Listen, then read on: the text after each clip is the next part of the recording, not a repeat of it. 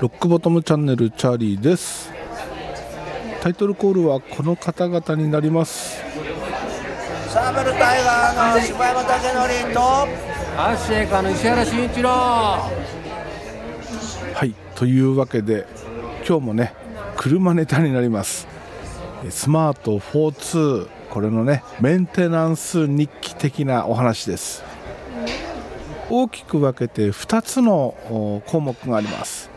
まず1つ目コンピューターのアップデート。これをしてきました。そしてもう1つはようやくようやくやったバッテリー交換。というねこの2つについてお話しします。まずコンピューターのアップデート。まあ所要時間としてはね預けてから40分45分ぐらいかかりました。でこれ前回もお話ししましたけども多分このアップデート内容っていうのはね具体的に何が変わったのかっていうのは情報出てこないんだろうなっていうお話をしたと思いますがまさにその通りで分かったことはただ一点。エンジン周りに関するそのバグフィックスじゃないかというお話でした。やっぱりその程度の情報しか出てこないかと思いつつね、えー、ディーラーを後にしたんですけども走り出してすぐあれ？なんか違うぞと。何が違うのかというとなんかねエンジンにこう何ていうのかなエンジンがトルクフルになったというか厚みが増したというか重厚感が出たというかとにかくねなんか元気に走れるんですよ。アクセルをねあの、まあ、低いギアで踏んだ時とかそれから高いギアで踏んだ時とかのそのレスポンスがね今までとは若干違う気がするんですよね。でさらにエンジン音がうん以前よりもまとまりがあるかな。以前はもうちょっとばらつきがあった気がしたんですけどまあねほぼ毎日乗ってるのでそのちょっとした違いっていうのがなんとなくわかるんですけどでもコンピューターのアップデートでしかもエンジンだと思われますっていうねアップデート内容で本当にこれはアップデートのおかげなのかそれともいわゆるフラシーボ効果的なものなのかすごいね判断に悩むところだったんですけど、まあ、実際走ってみると本当にねなんかねまとまり感があって厚みがあって、えー、ちょっといい感じだなと。でその後翌日翌々日になってから気づいたことなんですけど僕は基本的にマニュアルモードで運転します。スマート42453という車なんですけどこの車基本的には2ペダル MT って言われてる部類になるものでセミオートマチックトランスミッションデュアルクラッチのセミオートマチックトランスミッションが搭載されております。クラッチ制御のみコンピューターがやってくれるというものになります。で基本的には、え、エンジンをかけた状態スタートした状態っていうのはデフォルトではオートマモードになってます。なんですが僕はあえてマニュアルモードで運転しております。でマニュアルモードで運転してる時もですね車速が落ちてくると勝手にシフトダウンされていくんですよね。例えば先の信号が赤でアクセルを抜いてもう惰性で走っていくというような時にだんだんシフトダウンしてってくれるんですけど以前だと、えー、そうだな2速から1速に落ちるようなスピードもう信号でね止まる直前あたりなんかだと勝手に1速に落ちちゃうんですよ。だからアクセル踏み込んだ時には1速スタートなんですよ。でそれがですね結構2速で粘ってくれるようになってるんですよね。あれ以前だったらこの状況1速に絶対落ちてたなっていうところを2速で粘ってくれるんですよ。ここに変化があるということはトランスミッション周りのその制御もアップデートされてるんじゃないかなと思われます、まあ、大したことじゃないんだけどそのシフトアップをね1回減らせるっていうなんかこのまあ1回減らせるというよりも1足でアクセルを踏む感覚と2足でアクセルを踏む感覚結構違うじゃないですか。1足の方がグッと出ちゃうじゃないですか。2足だとじわって出るものが1足だとバッて出ちゃうと。予想以上の加速をする場合があるんですけどそれがねなくなったと。より、えー、低速域においてスムーズに運転できるようになってる気がします、うん、これは多分、うん、僕のこの感覚が正しいと思います。そしてもう一つのメンテナンスバッテリー交換。これはねほんと苦労しました。マジで苦労しました。まず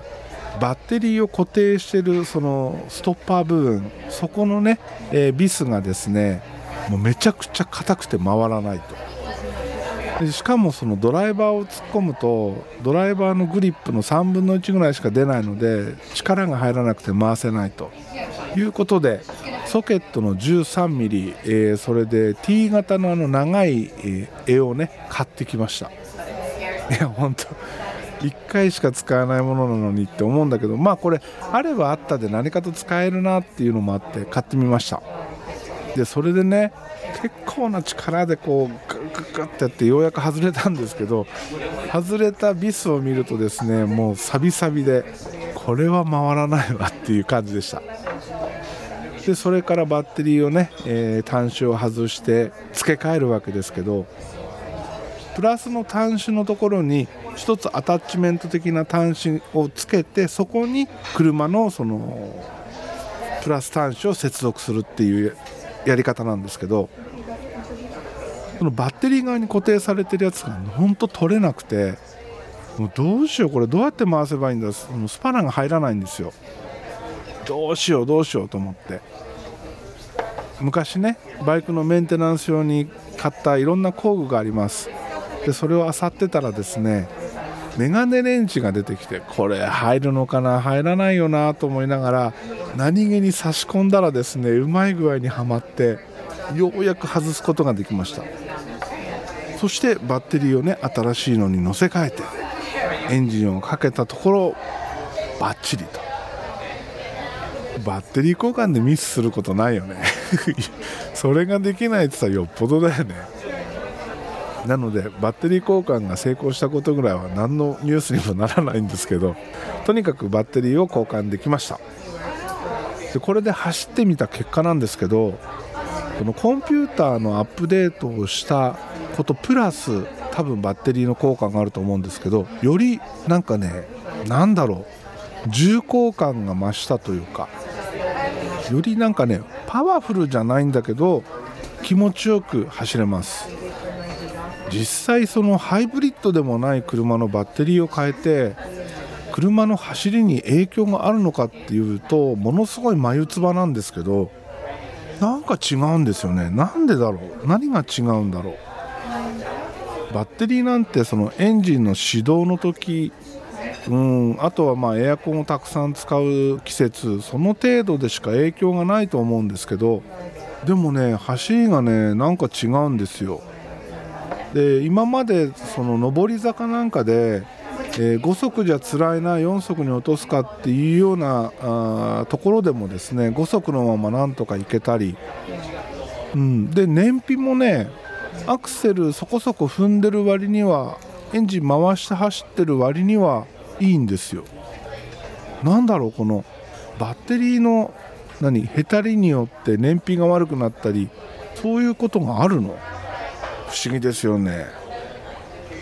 まあ、とにかく、えこの2つのメンテナンスを行ったおかげでですねとってもね走ってて楽しいです。めっちゃ楽しいです。多分買った時はこういう状態だったんだろうな。いやでもコンピューターのアップデートのその恩恵が大きいと思うので買った時と全く同じではないんですけど不思議ですね。とにかく今はドライブに行きたくてしょうがないという状況になっております。本当走ってて楽しいです。あの車本当いい。ベタ惚れしております。もうね丸5年乗ってるんですけど全く飽きません。飽きるどころか愛着がね、えー、どんどん増しております。なんせねもう新車では買えないですからね。中古もどうなんですかね。多分球数はねそもそも売れてる車ではなかったので球数もそんなにないと思うんですよ。もしね機会があったらその試乗とかねできるような機会があったらスマート42453っていうね、えー最終モデルぜひ乗ってみてください。はいというわけでね今日は短いですけどここで終わります。今日もエンディング曲はヘルボイスヘルギターから焼酎野郎でお別れです。ではまた次回です。